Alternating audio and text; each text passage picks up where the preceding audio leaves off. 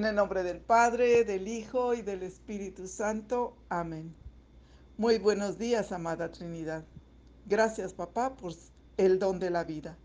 Gracias, Jesús, por ser nuestro Maestro. Gracias, Espíritu Santo, por ser la luz para nuestros pasos. Gracias, Mamita María, por ser el mejor ejemplo de discípulo. Te pido, familia del cielo, la gracia de escuchar con atención la palabra de Jesús para acogerla y tener un corazón semejante al suyo. Amén. Del Santo Evangelio según San Lucas. En aquel tiempo ponía Jesús a sus discípulos esta comparación. ¿Puede un ciego guiar a otro ciego? Ciertamente caerán ambos en algún hoyo. El discípulo no está por encima de su maestro, pero si se deja formar, se parecerá a su maestro. ¿Y por qué te fijas en la pelusa que tiene tu hermano en un ojo, si no eres consciente de la viga que tienes en el suyo? ¿Cómo puedes decir a tu hermano, hermano, deja que te saque la pelusa que tienes en el ojo, si tú no ves la viga en el tuyo? Hipócrita, saca primero la viga de tu propio ojo, para que veas con claridad, y entonces sacarás la pelusa del ojo de tu hermano. Palabra del Señor. Gloria a ti, Señor Jesús. Hola, muy buenos días. Feliz de compartir otro viernes con ustedes el fruto de mi oración en este audio de Palabras de Vida. Soy Columba Calderón Maya de la familia misionera de Monterrey, Nuevo León. Hoy vamos a meditar el Evangelio de San Lucas capítulo 6, versículos del 39 al 42. Y qué bonito es recordar que por iniciativa del amor de Dios, la invitación de escucharle, que no cesa de llamarnos a buscarle para saber vivir mejor y con la alegría de poder seguir sus enseñanzas a través de la voz de Jesús, que nos llama la atención para revisar a fondo nuestro corazón para ver cómo está. Pues hoy nos pone a meditar sobre la importancia de nuestro testimonio de vida y así provocar un buen ejemplo para otros?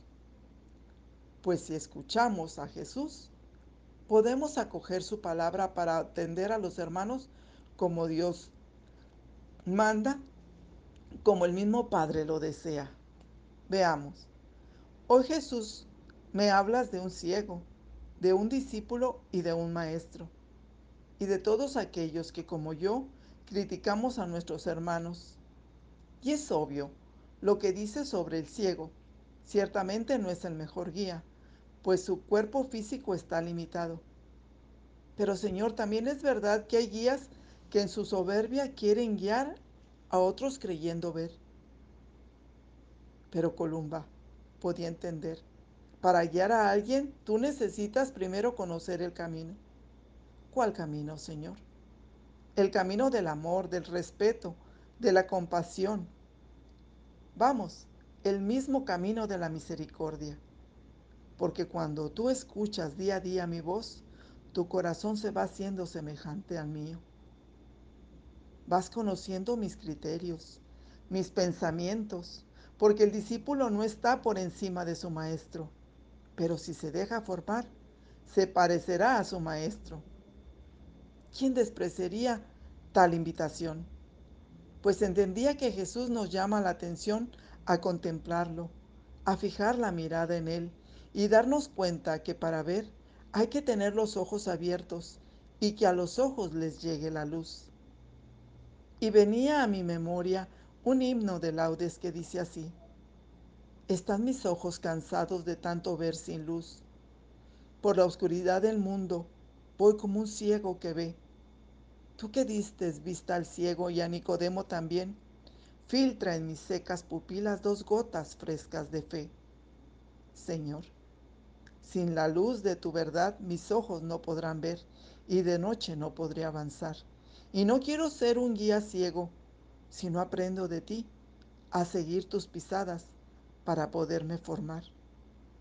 Miren, tenemos la fe, la certeza de que Cristo está aquí hablándonos que su palabra será capaz de transformarnos y hacernos vivir como Él vivió, como lo dice San Pablo.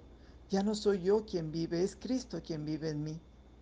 Así, Escuchando a Jesús tendremos esa disposición que nos hace capaces de coincidir con el otro sin juzgarlo. Cristo nos da la gracia para aprender a ver con amor. Por eso es fuerte la palabra que hoy nos dirige Jesús. Hipócrita, saca primero la viga de tu ojo. Miren, el amor a sí mismo es primero. No seas lo que no eres. Vive tu ser y tu ser es amor. Porque nosotros fuimos los primeros en recibir su amor su paciencia, su perdón, para amar así al otro, perdonando sus errores, como Cristo lo hace. Porque el amor no daña, no lastima, no causa dolor. Podemos decirle al otro, esto está mal, aquello no se hace, pero el juicio solo le pertenece a Dios. Mira cómo Jesús enseñaba a los fariseos. Lo hacía con amor, como aquellos que no han conocido la verdad pues no es suficiente tener la razón, sino saber hacerlo con caridad.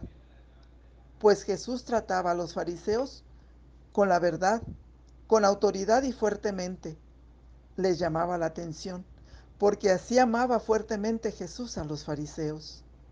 Recordemos cómo Jesús ante la mujer pecadora, donde todo el mundo la juzgaba, la condenaba, la exhibía, le dice, ¿quién te juzga?